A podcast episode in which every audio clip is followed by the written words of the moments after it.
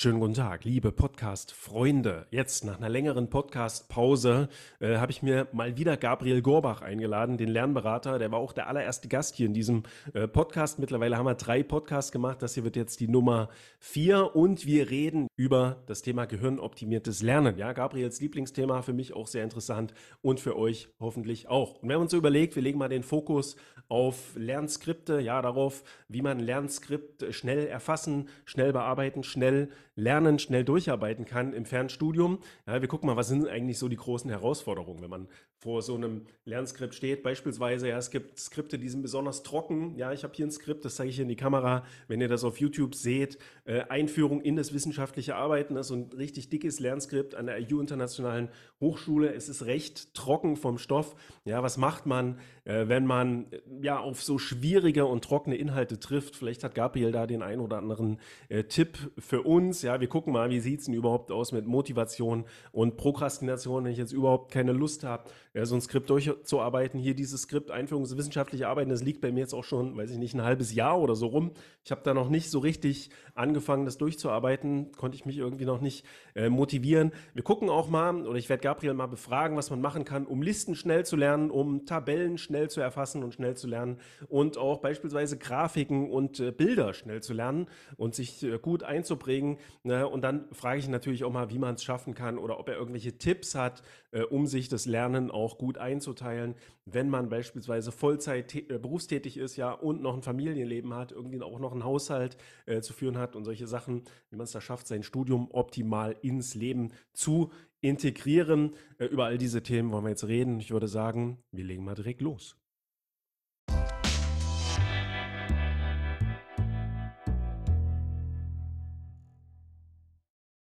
So, Gabriel, dann herzlich willkommen zum vierten Mal müsste es jetzt sein in diesem äh, Podcast. Also schön, dass wir äh, wieder über das Thema sprechen können, das dir auch so sehr am Herzen liegt, äh, das gehirnoptimierte Lernen. Vielleicht kannst du uns zum Einstieg mal ganz kurz sagen, wie du eigentlich auf dieses Thema gekommen bist. Vielleicht zur Erklärung für unsere Zuhörer. Äh, wir wollten auch noch ein Textinterview machen für unser Magazin und äh, meine oder unsere Redakteurin hat sich da ein paar Fragen ausgedacht und eine dieser Fragen war, ähm, wie du auf dieses Thema gekommen bist oder wie du das erfunden hast. Ja, und dann habe ich hier so gesagt, na gut, Gabriel hat jetzt sicherlich nicht das Thema Gehirnopti oder das ge sogenannte gehirnoptimierte Lernen erfunden, sondern sich eben ausgiebig damit beschäftigt. Vielleicht kannst du uns mal ein bisschen was dazu sagen, äh, wie du überhaupt auf dieses Thema gestoßen bist und warum das so ein wichtiges Thema für dich geworden ist.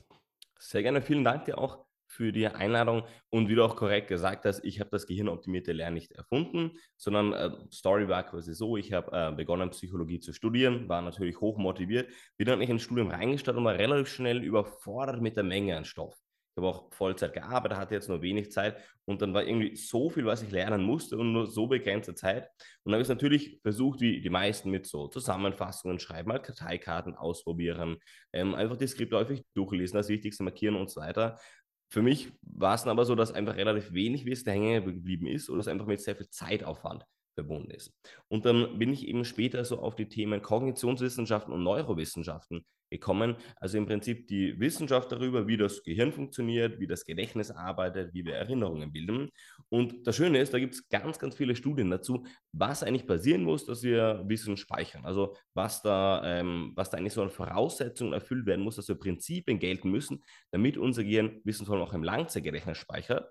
Und dann habe ich mir diese Studien halt alle einfach mal durchgelesen, habe mich da wirklich reingearbeitet. Und äh, schön ist, es gibt enorm viel dazu. Was nicht so schön ist, die Wissenschaftler haben sich jetzt weniger um die Anwendung darum gekümmert, sondern es ging halt eher darum, einfach ein paar Paper zu publizieren, einfach wirklich ähm, ja, Grundlagenforschung zu betreiben. Aber die waren jetzt weniger daran interessiert, das Ganze wirklich konkret anwendbar zu machen. Und deswegen habe ich mir dann einfach überlegt, habe ich geschaut, wie können all diese Prinzipien darüber, die jetzt Wissenschaftler über die letzten 10, 20, 30 Jahre herausgefunden haben, gefunden haben, wie unser Gehirn funktioniert, wie können das Ganze einfach anwendbar machen? Wie kann ich dafür sorgen, dass ich einfach einen stumpfen, trockenen Text wirklich trotzdem gut aufnehmen kann, langfristig aufnehmen kann und so weiter. Ähm, also ja, erfunden habe ich das Ganze nicht. Ich habe mich eher so um die Anwendung gekümmert, aber der, äh, mal, ganze Lob gehört eigentlich den Dutzenden und Hunderten Wissenschaftlerinnen und Wissenschaftlern, die sich wirklich da Jahre und Jahrzehnte damit auseinandergesetzt haben und einfach diese Grundlagenforschung betrieben haben.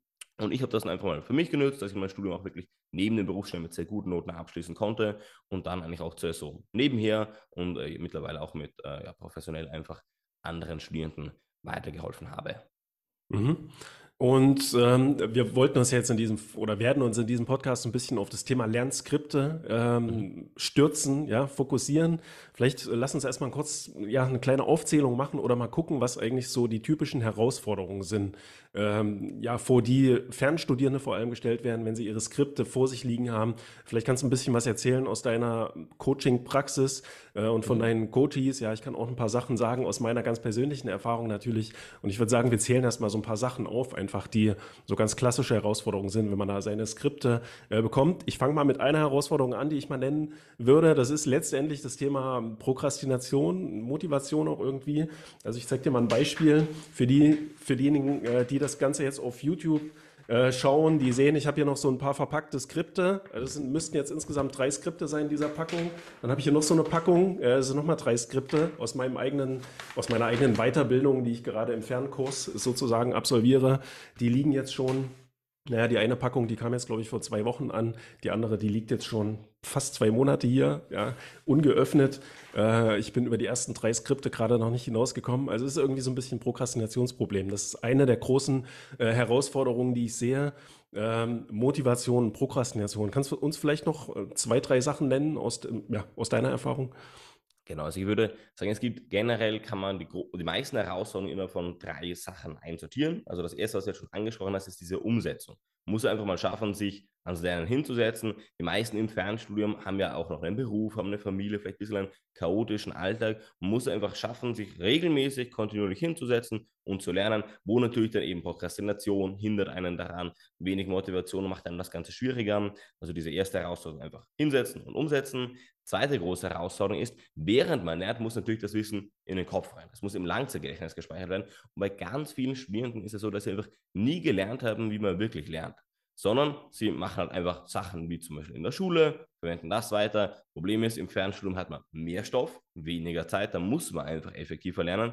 Oder was halt viele auch machen, äh, was jetzt insbesondere im Fernstudium problematisch ist, dass man einfach so klassische Lerntraining auf YouTube sich anschaut.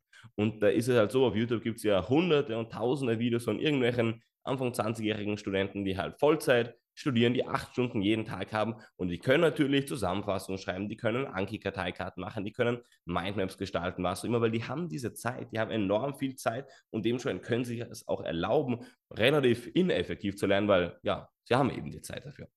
Wenn man diese Zeit nicht hat, dann muss man eben effektiver lernen. Also Zeit herausfinden ist einfach, dass man in der begrenzten Zeit, die man hat, einfach möglichst viel Wissen aufnehmen muss, das Wissen auch vor allem langfristig behalten muss, weil es bringt halt nichts, wenn man jetzt etwas kann, aber wenn man es eine Woche später wieder vergessen hat, ist halt nicht so förderlich. Dann muss man das Ganze immer wieder wiederholen. Häufig ähm, ja, ist der Stoff im Studium auch aufbauend aufeinander. Das heißt, man hat noch mehr, ähm, noch mehr äh, Aufwand im Endeffekt und schlussendlich im Berufsleben braucht man das Wissen ja auch. Also es nützt ja nichts, wenn man zwar vielleicht einen Abschluss hat, aber sich kaum etwas mitgenommen hat. Also das Wissen muss auch wirklich langfristig behalten werden. Und die dritte große Herausforderung ist, dass man es schaffen muss, einfach diese Sicherheit bei Prüfungen zu haben, einfach auch gut auf das Wissen zugreifen zu können. Und das ist eben so, dass gerade leider, leider viele Studierende, die jetzt vielleicht schon in ihren 30ern, 40ern oder 50ern sind, so ein bisschen unsicher sind, ob sie das Ganze überhaupt schaffen. Also ich spreche mit ganz vielen, die wirklich diesen Zweifel dran haben, ob sie ihr Studium überhaupt erfolgreich abschließen können. Vielleicht auch Leute, die jetzt kein, äh, kein Abitur gemacht haben, die irgendwie über eine andere Möglichkeit ins Studium reingestartet sind. Und dann muss man einfach diese Sicherheit entwickeln, dass man zur Prüfung hingehen kann und weiß, hey, ich kann das Ganze und dass man auch einfach sein Wissen zugreifen kann, das Ganze abrufen kann, hinschreiben kann und so weiter. Und wenn ich vielleicht auch schon daraus äh, vorweggreifen kann, ich denke, die Lösung für die meisten dieser Probleme sind einfach eine sehr effektive Lerntraining. Weil wenn man einfach in kurzer Zeit viel Wissen mitnimmt, da hat man natürlich nicht dieses Problem, dass man zu lange braucht. Also das Wissen bleibt schon mal hängen, aber auch die anderen Probleme, bei den anderen Problemen hilft das Ganze, weil man zum Beispiel einfach motiviert ist, weil man merkt, hey, es bringt halt etwas. Ich, ich lerne etwas und ich kann es einfach zwei Tage später immer noch und bei der Prüfung kann ich das äh, immer noch. Das ist einfach viel motivierender, als wenn man jetzt die ganze Zeit am Arbeiten ist das Gefühl, es halt wenig bringt. Ähm, und auch mehr Sicherheit bekommt dann, wenn man einfach effektiv lernt, weil wenn du einfach weißt, hey, du hast da natürlich einen bestimmten Aufwand, den du da reinstecken musst, aber du weißt, wenn ich diesen Aufwand reinstecke, dann bestehe ich diese Prüfung sicher, bin noch einfach zufrieden mit der Note, ich kann noch einfach entspannt reingehen, weil ich halt einfach weiß, hey, ich kann das gesamte Skript, es kann jetzt eigentlich nichts kommen, was ich nicht kann, dann ja, kann man auch einfach viel entspannter vorankommen. Ja, der Zeitaufwand, also für mich zumindest, äh, ist auch ja so eine typische Herausforderung, irgendwie erstmal einschätzen zu können, wie lange werde ich jetzt für dieses Skript brauchen, wie lange sollte ich jetzt überhaupt erstmal in meine ja, an Zeit in meiner einzelnen Lernsession stecken und im Kopf habe ich dann immer so, okay, ich brauche da jetzt, weiß ich nicht, sagen wir mal zehn Stunden, so um das Skript äh, durchzuarbeiten, zehn Stunden zu sitzen, die Aufgaben zu bearbeiten. In meiner Weiterbildung ist es jetzt nicht so, dass da immer jedes Mal eine Klausur am Ende steht, äh, sondern ich muss halt einzelne Aufgaben bearbeiten und muss das einfach verstehen, ja, und mich damit auseinandergesetzt haben. Äh, das ist dann immer schon so ein Ding, was mich irgendwie so an der Motivation hindert, letztendlich zu wissen, okay, ich müsste da jetzt eigentlich mindestens zwei Stunden sitzen. Die Zeit habe ich jetzt aber auch irgendwie nicht so richtig, ja, oder ich muss mal gucken, wo ich mir die im Alltag da so freigeschaufelt bekomme. Also das ist ähm, etwas, was für mich dann irgendwie auch so mit der Motivation zusammenhängt. Ist es sinnvoll, sich dann gleich äh, vielleicht in so größere äh, oder in so größeren Blöcken zu lernen so? Oder ist es vielleicht auch okay halt, wenn man ja so ein bisschen snackt sozusagen im Alltag, weiß ich nicht, hier mal zehn Minuten äh, durcharbeitet und versucht zu lernen, 15 Minuten, 20 Minuten? Äh, oder sollte man das eher in so länger, längeren Lernsessions machen? Ja, also das äh, hängt einfach etwas von den Lebensumständen ab. Wenn es jetzt nur um den Lerneffekt geht, dann wäre schon gut, länger am Stück zu lernen, jetzt auch keine zwei Stunden, aber zum Beispiel so eine Stunde am Stück zu lernen, weil wir mhm. brauchen ein bisschen eine Zeit, um quasi warm zu werden, dass wir uns einfach voll fokussieren können auf das Lernen. Und das sind dann schon mal so 15, teils sogar 20 Minuten. Wenn jetzt immer nur 10 Minuten lerne, dann unterbrochen werde, 10 Minuten lernen, unterbrochen werde und so weiter, habe ich weniger dieser Zeit, wo ich wirklich voll fokussiert bin. Allerdings ist es halt auch so, dass gerade wenn man zum Beispiel, wir arbeiten mit vielen Studierenden zusammen, die jetzt auch mal Kinder haben und so weiter, da ist es halt nicht so, dass man einfach alles super planen kann, sondern da muss man einfach flexibel sein. Dann geht es quasi da eher darum, einfach die Zeit, die man hat, wenn vielleicht mal die Kinder schlafen oder man gerade eine halbe Stunde Zeit hat, die wirklich auch zu nutzen, um in dieser Zeit einfach viel Wissen mitzunehmen. Auch wenn es vielleicht weniger effektiv ist, als wenn man eine Stunde voll fokussiert ist, die andere Option gibt es halt nicht. Aber man kann auch so häppchenmäßig das Wissen relativ gut aufnehmen, das ist auch kein Problem. Oder sogar, es gibt ja auch so passives Lernen, dass man zum Beispiel Wissen aufnimmt, während man etwas macht, was man so erledigen muss, das jetzt aber kognitiv nicht wirklich anspruchsvoll ist. Ähm, zum Beispiel ein Studenten ist ebenfalls Christian, der ähm, fährt viel im Auto unterwegs, also ist viel im Auto unterwegs, hat eine Stunde äh, ins, in die Arbeit zu fahren, eine Stunde zurückzufahren, ist einfach zwei Stunden auf der Straße unterwegs, wo er nicht mit den Skripten lernen kann, weil er kann nicht beim, äh, beim Autofahren währenddessen das Skript äh, lesen, ja, ein bisschen unsicher, aber er kann einfach passiv viel Wissen mitnehmen, was dann vielleicht auch nicht die ideale Version wäre. Aber ja, gemessen seiner Lebenssituation ist einfach eher das das Beste, was er machen kann, um dann möglichst wenig Zeit am Schreibtisch verbringen zu müssen, möglichst viel Zeit mit seiner Familie zu haben. Mhm. Also besser ein bisschen was machen, als gar nichts zu machen. Ne? Äh, und dann mit diesen ganzen Konsequenzen, die das dann so hat, wenn man gar nichts macht, das schlechte Gewissen, weiß ich nicht, ein Schamgefühl vielleicht auch bei manchen, wenn sie über eine sehr viel längere Zeit gar nichts machen und so, äh, dann wenigstens ein bisschen was machen. Ich weiß auch, dass es sehr schwer ist, äh, wenn man Arbeit hat, vielleicht Vollzeit arbeitet und dann noch Familie nebenher, ein Haushalt muss ja auch irgendwie geführt äh, werden. Man möchte ja auch Zeit mit äh, Partner oder Partnerinnen und so weiter verbringen, da irgendwie dann noch die Zeit zu finden. Und wenn man da wenigstens im Alltag mal 15, 20, 30 Minuten findet, dann ist es besser, als irgendwie da wochenlang äh, gar nichts zu machen. Ne? Und auch motivierend, wenn man da mal 15 Minuten am Stück da irgendwas durchgearbeitet hat. In der Regel macht man das ja dann auch länger als die 15 Minuten, ja, und irgendwo findet man dann immer noch ein äh, paar Minuten mehr. So, diese 15 Minuten sollte man dann natürlich auch äh, verwenden, um möglichst effizient zu lernen, ja, sich die mhm. Dinge da wirklich dann auch gleich einzuprägen und nicht einfach nur mal drüber zu lesen. Ähm, Kommen wir vielleicht mal zu einem, ja, zu einer Sache, die auch eine Herausforderung ist, auch aus meiner Sicht halt für viele Studierende. Wie gehe ich denn mit äh, schwierigen Inhalten um? Also wenn das Ganze sehr trocken ist, also ich habe beispielsweise hier das Skript äh, wissenschaftliche Arbeiten oder Einführung ins wissenschaftliche Arbeiten an der EU. Für diejenigen, die auf YouTube schauen, ich halte das gerade in die Kamera oder für die Podcast-Zuhörer, ich halte das gerade in die Kamera. Äh, das ist so ein Skript, ja, wenn man das mal so durchblättert, ist alles relativ trocken, wenig Abbildungen, viele Definitionen auch äh, vielleicht auch für manche ein bisschen schwer verständlich, ja, oder so mathematische Skripte auch, äh, wo man einfach ein bisschen länger braucht, um sich da irgendwie durchzuarbeiten. Manche Skripte sind auch schlicht und ergreifend, ich sag mal, schlecht geschrieben. Ja, da sind die Sätze halt kompliziert und komplizierter auch, als sie sein müssten, ja, und eben halt sehr trocken. Ich meine, letztendlich ein Studium auch immer irgendwo trocken. Ähm, da kommt man wahrscheinlich auch nicht drum rum. Aber hast vielleicht einen Tipp, was man macht, ja, wenn man eben vor so Skripten steht, die irgendwie besonders schwierig sind oder besonders mhm. trocken? Mhm.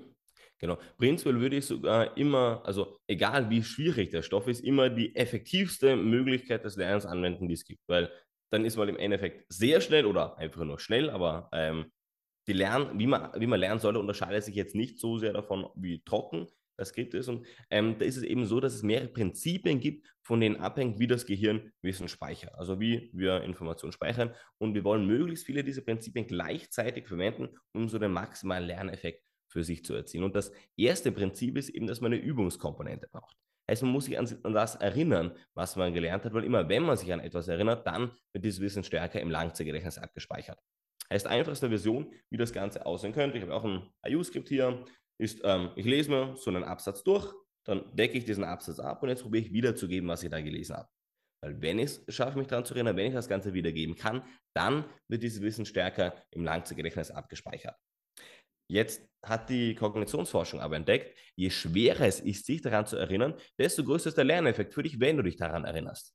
Das ist ganz zentral. Je schwerer es ist, sich daran zu erinnern, desto größer ist der Lerneffekt, wenn man sich daran erinnert.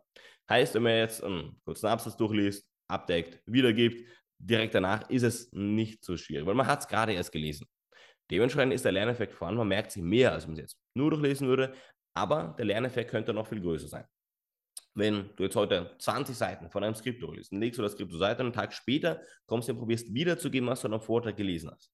Dann ist es einfach schwieriger, weil halt mehr Zeit vergangen ist. Aber dementsprechend ist der Lerneffekt auch deutlich größer. Wenn man es jetzt schafft, sich daran zu erinnern, dann wird das Wissen stärker im Langzeitgedächtnis abgespeichert. Problem ist nur, wenn man, was ich, 20 Seiten durchliest und am nächsten Tag äh, frage ich dich beispielsweise, hey, was steht denn bei dir für Seite Nummer 17? Wirst du mir das wahrscheinlich nicht wiedergeben können vielleicht ganz, vielleicht wüsstest du sogar, was auf der Seite 17 steht, wenn du die Seite 17 siehst, aber du weißt ja nicht, wonach gesucht wird. Heißt, wir müssen wissen, wonach wir suchen, ohne es uns zu verraten.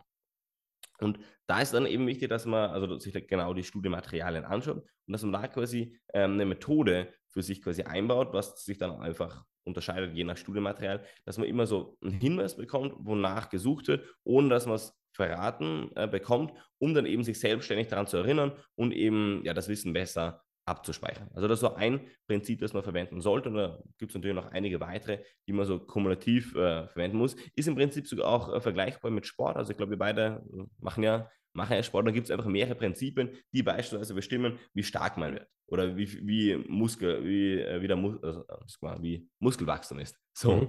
ähm, zum Beispiel ein Prinzip ist, dass einfach die Belastung konstant steigen soll. Das zweite Prinzip ist, dass halt einfach die Wiederholung in einem bestimmten, einem bestimmten Abstand erfolgen sollten. Es bringt jetzt nichts, heute in einem Monat oder in zwei Monaten zu trainieren, aber es wäre vielleicht auch nicht gut, heute, morgen, übermorgen und jeden Tag zu trainieren. Also es gibt einfach so ein Prinzip, in welchem Abstand man einen Muskel äh, stimulieren muss, damit er eben wächst. Dann gibt es vielleicht auch das Prinzip, dass einfach genügend Eiweiß, genügend Nährstoffe da sein müssen und so weiter. Und je mehr man diese Prinzipien gleichzeitig berücksichtigt, desto größer ist im Endeffekt der, der Effekt, Muskelwachstum oder eben auch der, der Lerneffekt. Mhm. Also Fragen sind sicherlich auch wichtig, ne, die man am Ende von so einem Skripten ja mittlerweile häufig hat, also oder am Ende von einem Kapitel, äh, die Fragen dann nochmal durchzugehen, um sich dann eben auch nochmal versuchen, bewusst zu erinnern, äh, was, was man da jetzt gelesen hat. Ähm, aber auch das Ganze schon sozusagen nach einzelnen Abschnitten oder Absätzen äh, zu machen. Eine Frage vielleicht noch, das fragen auch häufiger Studierende. Viele wissen gar nicht so richtig, was soll ich denn jetzt eigentlich genau lernen? Also die haben dann so ein Skript für sich, oder vor sich und wissen gar nicht so richtig, was sie davon jetzt auswendig lernen sollen, beispielsweise äh, auch in der Klausur dann irgendwie wiedergeben müssen. Soll ich da jetzt alles lernen? Soll ich äh, eine De Definition bis aufs einzelne Wort lernen? Hast du irgendwie einen Tipp, wie man damit umgehen kann, wenn man nicht so richtig weiß, was man jetzt konkret mhm. lernen soll? Soll man mhm. einfach pauschal alles lernen oder? Also für die meisten im Fernstudium gilt tatsächlich, dass man nicht alles lernen sollte. Also zumindest auch so Skripte an der IU, die, das sollte man einfach alles können. Und da werden halt häufig auch Nebensätze abgefragt und so weiter. Und auch bei jetzt, was ich, eure FH, HFH, Wilhelm Büchner Hochschule, Fernuni Hagen und so weiter, gilt schon, man sollte prinzipiell den gesamten Stoff können, ähm, was die Leute natürlich stört, aber wenn man eine gute Lerntechnik hat, ist es jetzt auch nicht so herausfordernd. Man kann einfach alles können. Und ähm, dann ist natürlich noch die Frage, zu welchem Detailgrad sollte man etwas können oder muss man etwas zum Beispiel Wort für Wort können? Und da ist einfach die Frage, hey, ähm, wie muss man das denn können? Zum Beispiel Großteil des Textes muss man ja nicht Wort für Wort können, weil es geht einfach darum, dass man die Inhalte begreift, aber man muss nicht Wort für Wort können. bestimmte Definitionen kann schon Sinn machen, die auch Wort für Wort zu können, wenn es einfach notwendig ist. Also wir arbeiten halt auch immer wieder mit Studien zusammen, die Rechtswissenschaften studieren eh sogar relativ vielen eigentlich und da ist es schon so, dass einfach ja fast gefordert wird, dass man manche Sachen einfach Wort für Wort kann und dann sollte man sie auch Wort für Wort können. Aber wenn das nicht gefordert wird, dann muss man das Ganze auch äh, ja auch nicht machen. Okay, also auch mal ein bisschen überlegen und nachdenken, ne? Auch vielleicht auch mal überlegen, was will ich denn davon jetzt eigentlich alles wirklich äh, sehr gut können, ja, sich auch mal versuchen, die Lehrkräfte so ein bisschen äh, zu versetzen. So, nun ist ja so, dass an so Hochschulen wie der IU Internationalen Hochschule beispielsweise ja die meisten Studiengänge eben sehr klausurenleistig sind mhm. und man dann da eben sehr, sehr viel auch wirklich tatsächlich so auswendig lernen muss, wie wir das ja gerade gesagt haben, teilweise bis aufs Wort. Äh, lass uns mal ein bisschen darüber reden, wie man sich die Arbeit hier vereinfachen kann. Ja, wir fangen vielleicht mal an mit Listen, ja, so auch so ein Klassiker eigentlich in der Hochschullehre. Äh, Lehrkräfte schreiben auch ganz gerne Listen von irgendwelchen Sachen und Lehrer, das war in der Schule ja auch schon nicht anders, ähm, die man dann irgendwie auswendig lernen sollte. Hast du vielleicht einen Tipp für uns, wie man Listen optimal auswendig lernen kann? Jawohl. Äh, da kommt ein zweites Lernprinzip zum Tragen. Und zwar unser Langzeitgedächtnis ist ein semantischer Speicher. Bedeutet, unser Langzeitgedächtnis speichert Informationen anhand der Bedeutung, die etwas hat. Und damit unterscheidet es sich auch vom Kurzzeitgedächtnis. Und das Kurzzeitgedächtnis, das ist eher visuell oder auditiv. Also im Kurzzeitgedächtnis erinnern wir uns eher daran, wie etwas aussieht oder wie etwas geklungen ist. Und noch ein gutes Beispiel, um das zu illustrieren, ist, wenn man mal in der Situation war, dass man sich vielleicht kurz vor einer Prüfung nochmal den gesamten Stoff reingeprügelt hat, einfach versucht hat, noch möglichst viel sich anzuschauen, dann kann es vorkommen, dass man dann bei der Prüfung sitzt und man weiß genau, ich habe das gelernt. Ich sollte das eigentlich können. Man weiß dann nämlich teilweise sogar so, hey, da stand auf der Seite relativ rechts oben und da war noch so eine Abbildung daneben. Also man kann sich daran erinnern, wie das aussah, man kann sich weniger an die Inhalte daran erinnern. Beim Langzeitgedächtnis ist es eben lang, anders, dass ähm, ja, Speicherinformationen anhand der Bedeutung, die etwas hat. Wenn etwas inhärent ähm, wenig oder keine Bedeutung hat, wie zum Beispiel eine random Liste, können dem aber künstlich eine Bedeutung geben, um sich dadurch besser an den Stoff zu erinnern. Ich habe hier auch mal ein Beispiel mitgebracht, und zwar aus einem IU-Skript, ähm, ich hoffe, das sieht man gut, da gibt es so Basisemotionen. Also äh, es gibt einfach so ein Modell, das sagt, es gibt verschiedene Basisemotionen, und zwar sind das Ärger, Angst, Ekel, Überraschung, Trauer und Freude. Das sind Emotionen, die einfach kulturübergreifend ähm, ja, sichtbar sind. Also die Frage, wie kann ich mir so eine Liste merken? Das ist jetzt nicht das schwierigste Beispiel, weil man sich da relativ leicht etwas dazu machen kann. Ähm, das dann machen können, ist, dass wir diese, diese sechs Punkte in eine kreative Geschichte einbauen. Also, ich überlege mir Ärger. Was ist das Erste, was mir dazu einfällt? Ähm, zum Beispiel, äh, ja, ich könnte mir überlegen, ich gehe auf einer Straße und dann rutsche ich auf einer Bananenschale aus. So ganz klassisch. Das kleine Tipp auch, solche Geschichten sollte man möglichst stereotyp machen, möglichst einfach machen, dann bleiben sie halt einfach besser. Also äh, besser hängen. Ich stelle mir vor, ich rutsche auf einer Bananenschale aus. Während ich fliege, kriege ich quasi Angst, dass ich jetzt gleich am Asphalt mir den Kopf aufhaue. Ähm, dann passiert das Ganze natürlich nicht, aber ich lande genau auf der Bananenschale. Die ist dann einfach fast genau in meinem Gesicht und äh, es ekelt mich, weil man sieht ja schon so die braunen Stellen und äh, es ist äh, ja ganz, ganz, ganz eklig. Und ähm, dann, äh, was sehe ich, was passiert als nächstes? Also Überraschung haben wir noch wie kann ich das Ganze einbringen? Ich schaue zum, zum Beispiel hoch und sehe dann ähm, so Konfetti von der Seite fließen äh, oder schießen und Leute rufen einfach Überraschung, was auch immer. So halt einfach ein, ein Prank, ein Streich. Und dann äh, werde ich traurig, dass mich da meine Fra Freunde so, so quasi hops nehmen, so verarschen. Und äh, im Endeffekt ähm, ja, muss sie dann aber doch lachen, sie kommen mit einem Kuchen her, was auch immer. Also ziemlich random Geschichte, aber indem ich diese Geschichte quasi erstellt habe, kann ich jetzt mich leichter an diese Liste erinnern und mir überlege, gut, wie war das Ganze?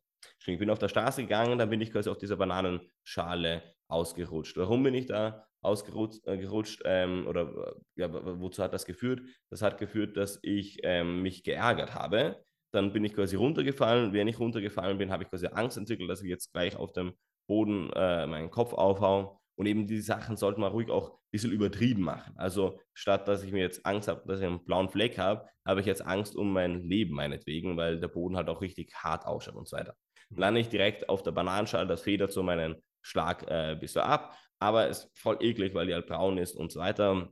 Dann äh, gehe ich quasi, drehe ich mich hoch und dann sehe ich plötzlich Konfetti, äh, Leute rufen Überraschung, was auch immer. Also Überraschung ist die vierte Basis-Emotion dann äh, ja, bin ich zuerst traurig, dass mich meine Freunde da so äh, ja, so einen Streich spielen, aber schlussendlich, ja, freut es mich dann doch und sie sind äh, voll nett und so weiter. Also ziemlich random Geschichte, aber dadurch kann man sich eben solche Listen relativ gut, relativ einfach merken. Mhm. Ich glaube auch äh, generell ist so die Intention, sich überhaupt erst mal etwas merken zu wollen, auch wichtig. Also ich merke das in letzter Zeit äh, sehr häufig, also ich habe ein bisschen Schlafmangel in letzter Zeit, ne, weil einfach viel zu tun ist. Ich schlafe halt einfach nicht so viel so und dann sind auch noch Kinder und dann schläft man halt einfach ein bisschen weniger. Und was mir aufgefallen ist, dass ich wahrscheinlich auch durch diesen Schlafmangel einfach so ein bisschen unter Gedächtnisstörung leide, will ich jetzt nicht sagen. Also es ist jetzt nicht mhm. äh, pathologisch, aber es gab Zeiten, da sind mir Dinge einfach besser eingefallen oder ich habe mir Dinge einfach besser äh, gemerkt. Und ich habe aber gemerkt, wenn ich versuche, mir bewusst etwas im Alltag zu merken, dann merke ich mir das auch ein bisschen einfacher. Und das vielleicht eben beispielsweise mit so einer äh, Geschichte verknüpfe oder das irgendwie mit irgendetwas Bekannten auch verknüpfe. Also Beispiel, ähm, ich laufe mit meiner Partnerin irgendwo so durch die Einkaufsstraße und da ist ein Blumenladen. Wir laufen an diesem Blumenladen vorbei und sie meinte so, ah, da stehen Hortensien, Hortensien, die mag ich sehr. Ne? Und weil ich öfter mal gesagt bekomme, ich würde nicht so gut zuhören, dann denke ich mir so, okay, das muss ich mir jetzt irgendwie merken. So, das muss ich jetzt abspeichern.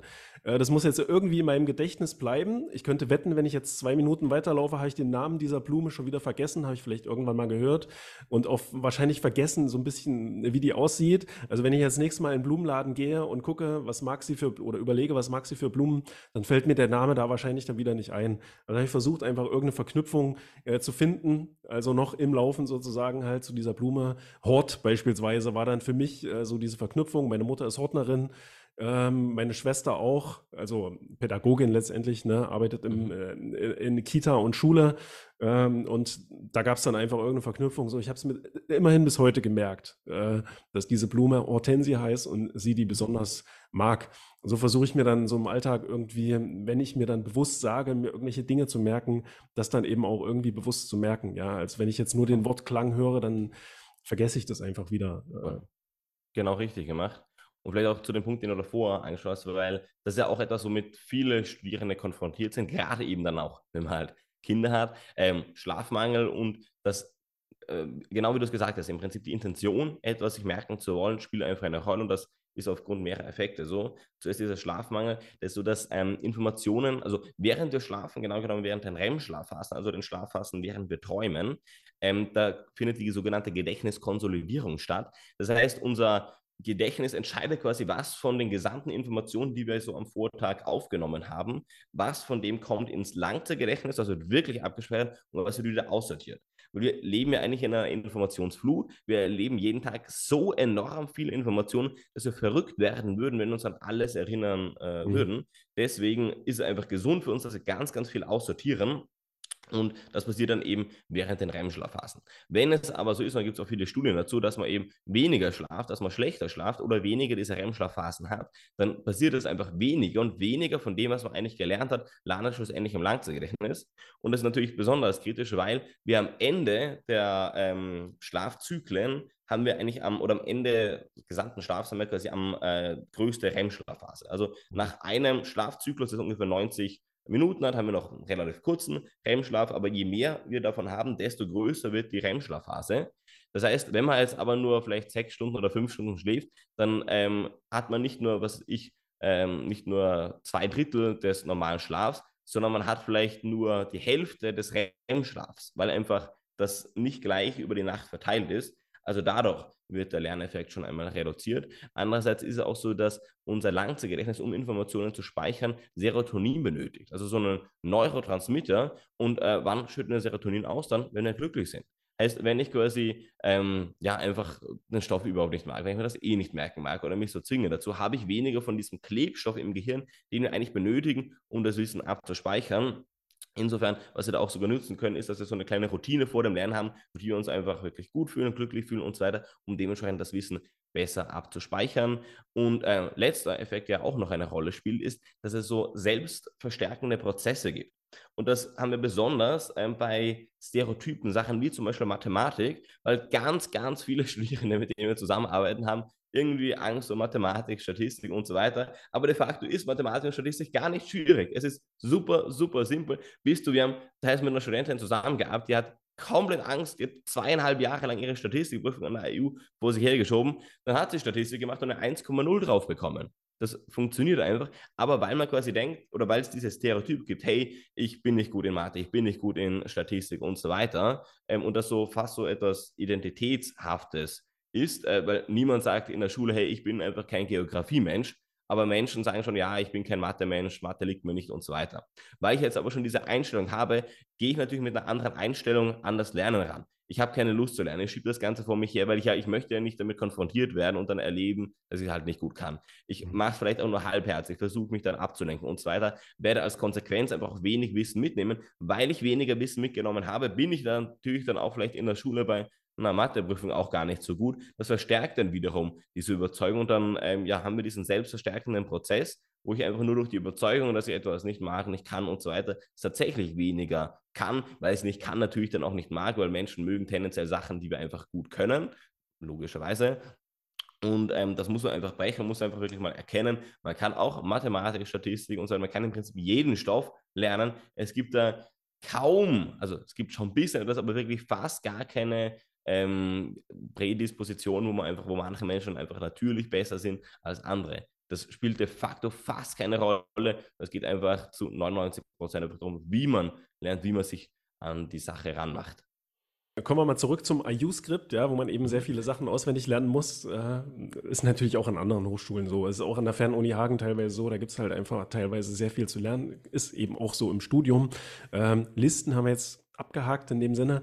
Äh, wie kann ich gut Listen lernen? Auf Tabellen lässt sich das doch letztendlich sicherlich auch übertragen, oder? Wie kann ich Tabellen schneller auswendig lernen? Genau. Also im Prinzip dasselbe, also hier gilt dasselbe Prinzip. Wir müssen einfach eine, ähm, wir müssen quasi dem eine Bedeutung zuschreiben, um uns das Ganze besser zu merken. Vielleicht auch, äh, ich habe noch ein anderes Beispiel gebracht und zwar von der, äh, von der Euro-FH. Wir können es einfach nur mal kurz anschneiden, wie man so Kommunikationsstile ähm, nach Schulz von Thun. Und da gibt es eben so, so eine Tabelle mit einem bedürfnisabhängigen Stil, ein helfender Stil, ein selbstloser Kommunikationsstil, aggressiv äh, entwertender Stil und so weiter. Und hier würde ich quasi genauso eine kreative Geschichte daraus machen, was ich bedürftig, äh, abhängiger Stil, stelle mir halt einfach einen Drogenabhängigen beispielsweise vor. Der ist am Boden, dann kommt ein äh, Sozialarbeiter hin und ähm, ja, hat dann so diesen helfenden Stil, möchte dieser Person he helfen und setzt sich dann sogar wirklich vor den Drogenabhängigen auf den Boden und einfach so selbstlos ist, ähm, dann reagiert der Drogenabhängige aber aggressiv, äh, entwertend und so weiter. Also ich baue einfach aus dieser Tabelle, aus dieser Information, die ich habe, baue ich einfach so eine kreative Geschichte, um mir das Ganze dann dementsprechend besser zu merken. Sag mal, was kann ich denn eigentlich machen, wenn mir Dinge partout nicht einfallen? Also es ist auch so ein bisschen, ich hatte ja erzählt, so ein bisschen Schlafmangel und so. Und dann gibt es aber auch so eine Sache, da überlege ich jetzt seit Monaten eigentlich schon oder mindestens seit Wochen, ähm, da fällt mir ein Name nicht ein von jemandem. Also ich hatte irgendwann mal einen Kumpel oder einen Freund und ähm, da weiß ich den Namen noch und auch die Erlebnisse so, die man miteinander hatte. Und äh, der hatte eine Freundin damals und ich überlege seit Ewigkeiten, wie heißt sie? Und man hat im Alltag eigentlich ziemlich viel miteinander zu tun gehabt. Mir fällt einfach dieser Name nicht ein. Und normalerweise, wenn mir irgendwas nicht einfällt, dann merke ich immer sozusagen schon irgendwie, ja, ich bin kurz davor, so dass mir das einfällt. Vielleicht weiß ich schon den Anfangsbuchstaben äh, oder irgendwas, was so mit dem Klang des Namens zu tun hatte oder so. Äh, aber in dem Fall ist es so, ich weiß, es, ich habe auch so das Gefühl, so, das wird mir einfach nicht einfallen. Das ist einfach komplett in irgendeinem schwarzen Loch verschwunden. Keine Ahnung, ja. woran es liegt. So richtig hast du vielleicht einen Tipp, wenn man in einer Prüfung jetzt äh, sitzt und einem da so Sachen irgendwie partout nicht einfallen wollen, kommt man da trotzdem irgendwie ran. Hm, kann man schon machen, ja. Aber es, ähm, Strategie wäre natürlich schon dafür zu sorgen, dass das einfach mal abgespeichert ist. Jetzt, jetzt wie in dieser Situation muss ich sagen, hey, also wenn du wirklich den Namen nicht im Gedächtnis hast, dann kann man sich aber auch nicht daran erinnern. Wir hm. können aber vielleicht, ähm, wenn einem Sachen einfach gar nicht, äh, gar, wenn einem Sachen gar nicht hängen bleiben, also man merkt die Sachen einfach nicht, obwohl man sie jetzt schon so häufig gehört hat, heißt das eigentlich nur, dass dem noch, dass noch so ein bisschen eine random Information ist und müssen dem einfach irgendwie künstlich eine Bedeutung geben. Zum Beispiel bei Namen, wie man das machen könnte, ist, Du stellst dir eine, neben der Person, stellst eine andere Person vor, die du kennst mit demselben Namen und überlegst dir irgendwie, wie die beiden interagieren miteinander. Mhm. Dass du quasi den Namen der neuen Person mit dem Namen der alten Person quasi verknüpfst und die beiden zusammenfügst. So könnte man das Ganze machen. Wenn man jetzt mal wirklich in dieser Situation ist, dass man bei der Prüfung sitzt und man weiß, ich habe das eigentlich gelernt, ich kann mich jetzt daran nicht erinnern, kann man schon ein bisschen etwas machen, weil es wie gut wir bei einer Prüfung sind, hängt auch von der Erinnerungsfähigkeit ab. Also wie gut man auf sein Wissen zugreifen kann, das man hat. Und es ist immer so, dass wir eigentlich fünf bis vielleicht zehn Prozent mehr Wissen abgespeichert haben, als an das wir uns jetzt gerade erinnern können. Also ein mhm. bisschen etwas da, was einfach wie in so einer großen Bibliothek einfach wo abgestellt ist. Und das Wissen ist prinzipiell in dieser Bibliothek da, wir können nur nicht zugreifen auf. Also wir wissen nicht, in welchem Regal steht jetzt dieses Buch meinetwegen wir das Ganze verbessern können, ist einerseits einfach auf unsere Gefühle achten. Also man sollte sich so glücklich, selbstbewusst und optimistisch fühlen. Da gibt es auch einige Studien dazu, wenn man zum Beispiel, wenn selbst eben in einem ganz trockenen Stoff, wie beispielsweise Mathematik war das, glaube ich, in einer bestimmten Studie, äh, wie dann, wenn Mathematiker vor der Prüfung etwas machen, dass sie einfach sich wirklich gut fühlen, dann können sie bei der Prüfung sind sie auch besser als die andere Gruppe, die das Ganze nicht gemacht hat, weil sie einfach besser auf ihr vorhandenes Wissen zugreifen können.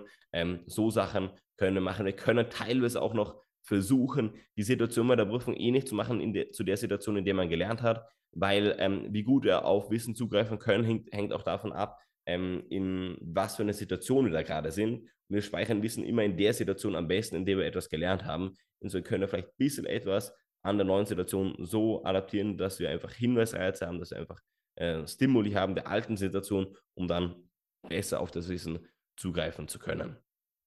Ja, und auch zusehen, dass man ausgeschlafen ist von der Prüfung. Ne? Ist auch gut. Ja, dass man den Namen, also ich merke mir, und das ist dann wahrscheinlich auch so ein selbsterfüllendes Ding, Namen nicht wirklich so gut, aber ich habe auch gemerkt, wenn ich dann versuche, den Namen oder mir bewusst versuche zu merken, sozusagen, wenn ich jemanden Neues äh, kennenlerne äh, und mir den Namen da einfach gleich auf Anhieb merken möchte und mir sage, okay, den, den merke ich mir jetzt äh, und mache da irgendeine Verknüpfung dazu, jemanden, den ich schon kenne oder was auch immer, so wie du es gesagt hast, äh, dann merke ich mir das ein ganzes Stückchen äh, besser. Aber mit Namen habe ich irgendwie auch mal so Schwierigkeiten gehabt, zumindest in den letzten Jahren. Da merke ich mir Gesichter auch ein bisschen äh, einfacher.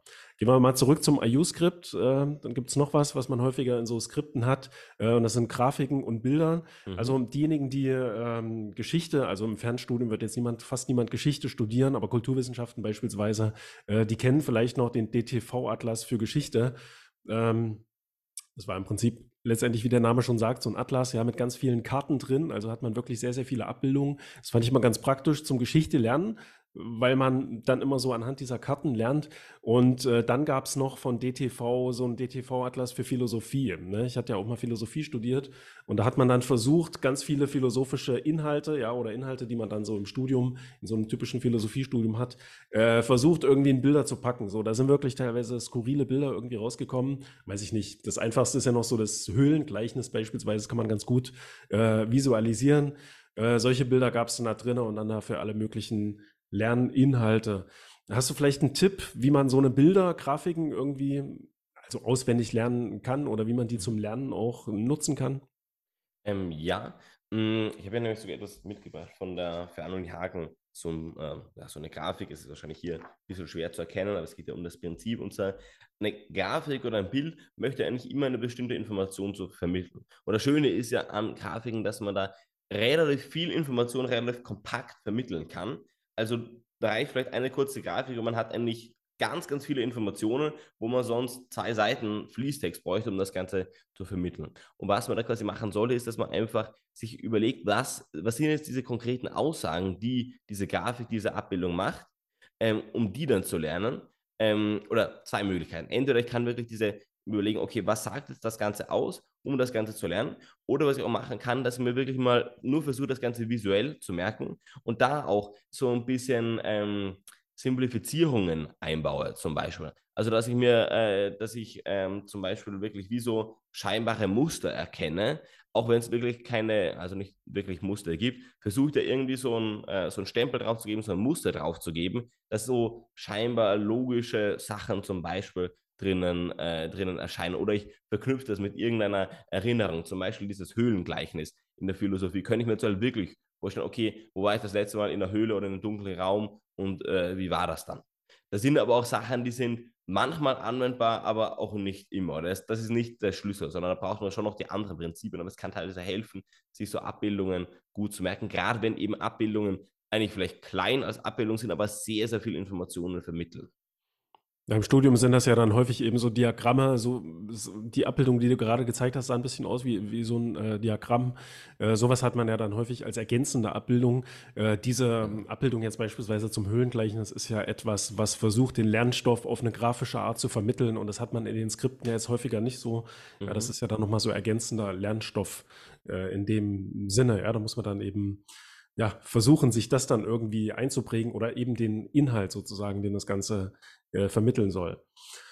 Kommen wir vielleicht ähm, als ja sozusagen abschließende Frage zu den Strategien, die man nutzen kann, um eben ja diesen Lernstoff besser zu behalten. Nochmal zum, zum, zum Thema Selbstorganisation ja, oder Zeitmanagement. Wir können gleich nochmal darüber reden, wie sinnvoll diese Begriffe eigentlich sind. Aber ich sehe das auch bei mir, ich hatte ja schon angeschnitten, ne, es ist halt schwierig sozusagen neben Beruf und Familie und so weiter, Haushalt, der auch geführt werden muss äh, und äh, all diesen Dingen, das Lernen irgendwie noch so mit unterzukriegen, ja, so in äh, seinen Alltag mit einzubauen, wenn man das Ganze eben berufsbegleitend machen möchte. Hast du vielleicht noch mal ein, zwei Tipps für uns, äh, wie man das machen kann? Wir hatten schon darüber geredet, dass man auch, äh, wenn man wirklich partout keine Zeit hat oder findet, auch snacken sollte in dem Sinne, ähm, einfach mal 15, 20 Minuten lernen, was immer noch besser ist als gar nichts.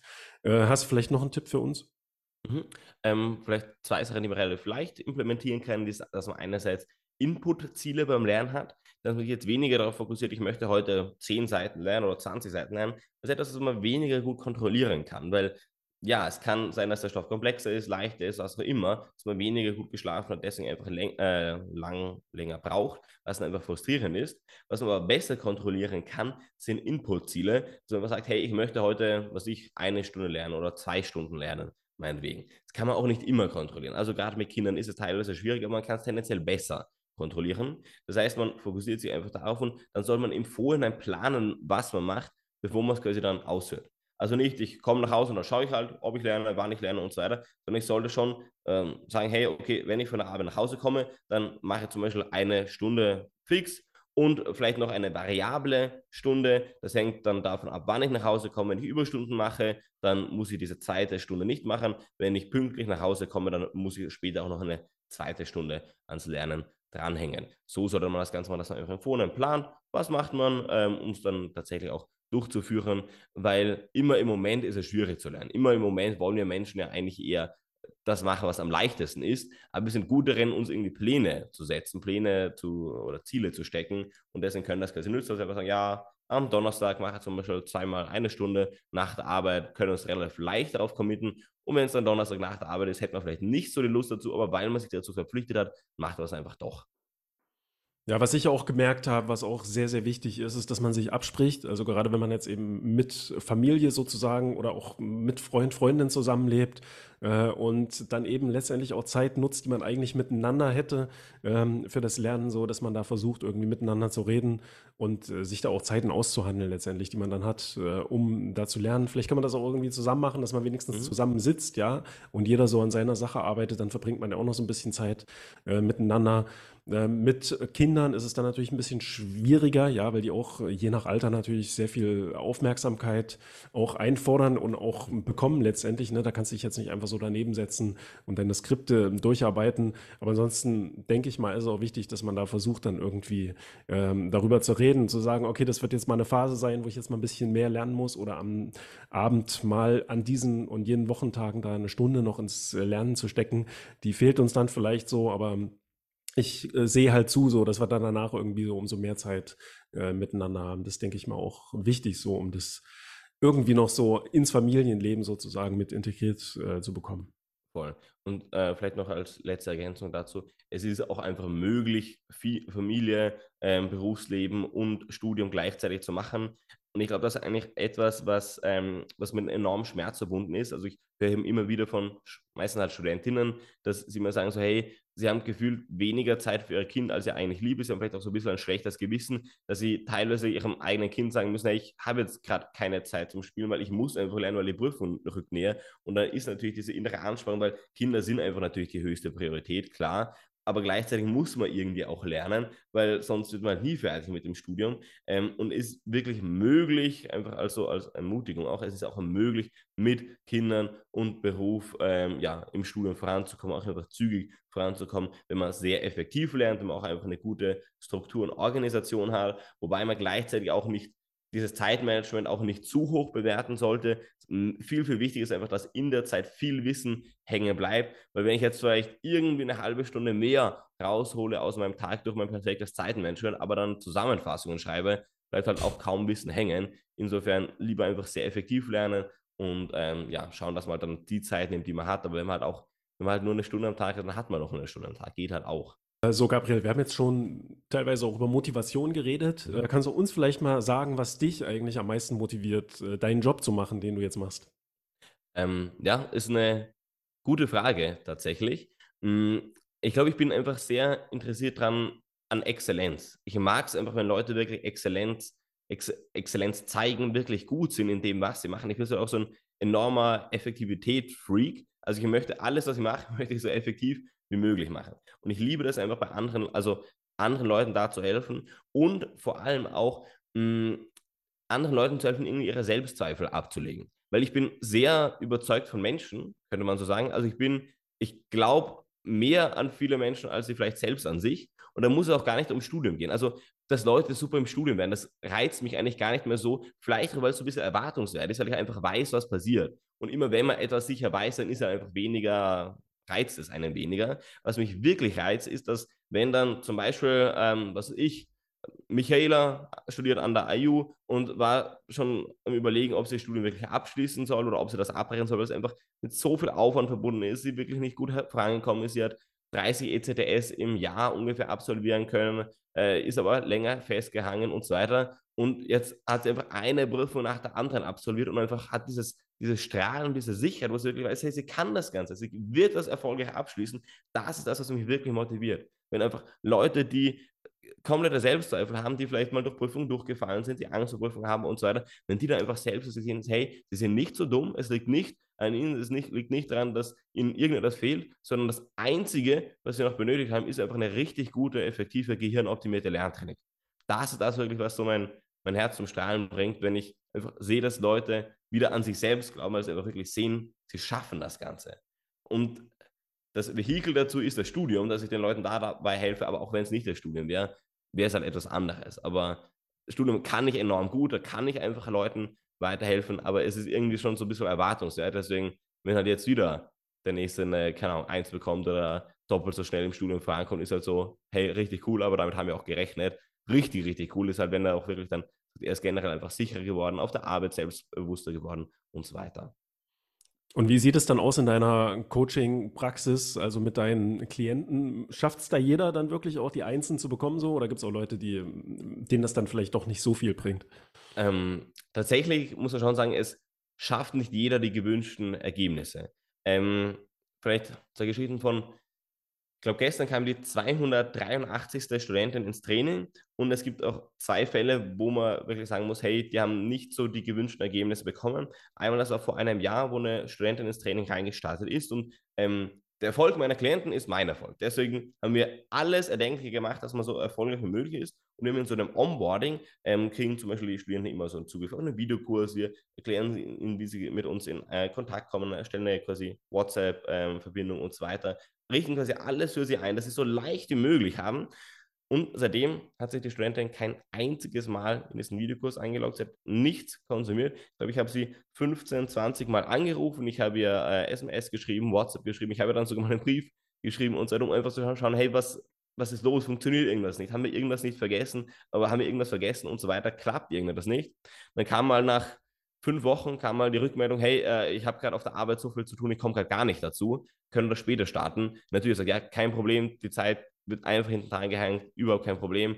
Ähm, aber auch dann, wo wir starten wollten, kam schlussendlich auch nichts, wo ich einfach sagen kann, also sie wird sicher nicht die Ergebnisse bekommen haben, die, ähm, die wir eigentlich erwartet haben, was bedingt auch natürlich selbst verschuldet ist, muss man schon sagen, aber das ist auch einfach etwas, was, was passiert. Also man muss schon sagen, wenn man wenn man halt arbeitsmäßig so einen Stress hat, dann kann es tatsächlich vorkommen, dass man nicht die gewünschten Ergebnisse bekommt.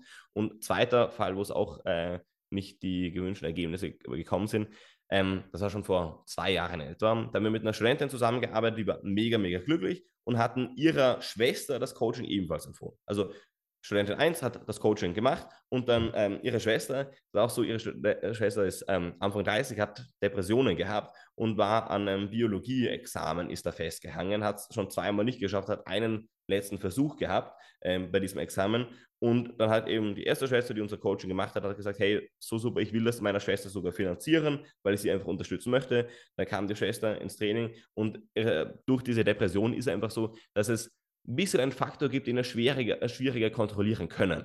Weil ähm, ja, auch wenn ich Psychologie studiert habe, das ist einfach etwas, was nicht so meine Expertise ist, was ich weniger gut kontrollieren kann.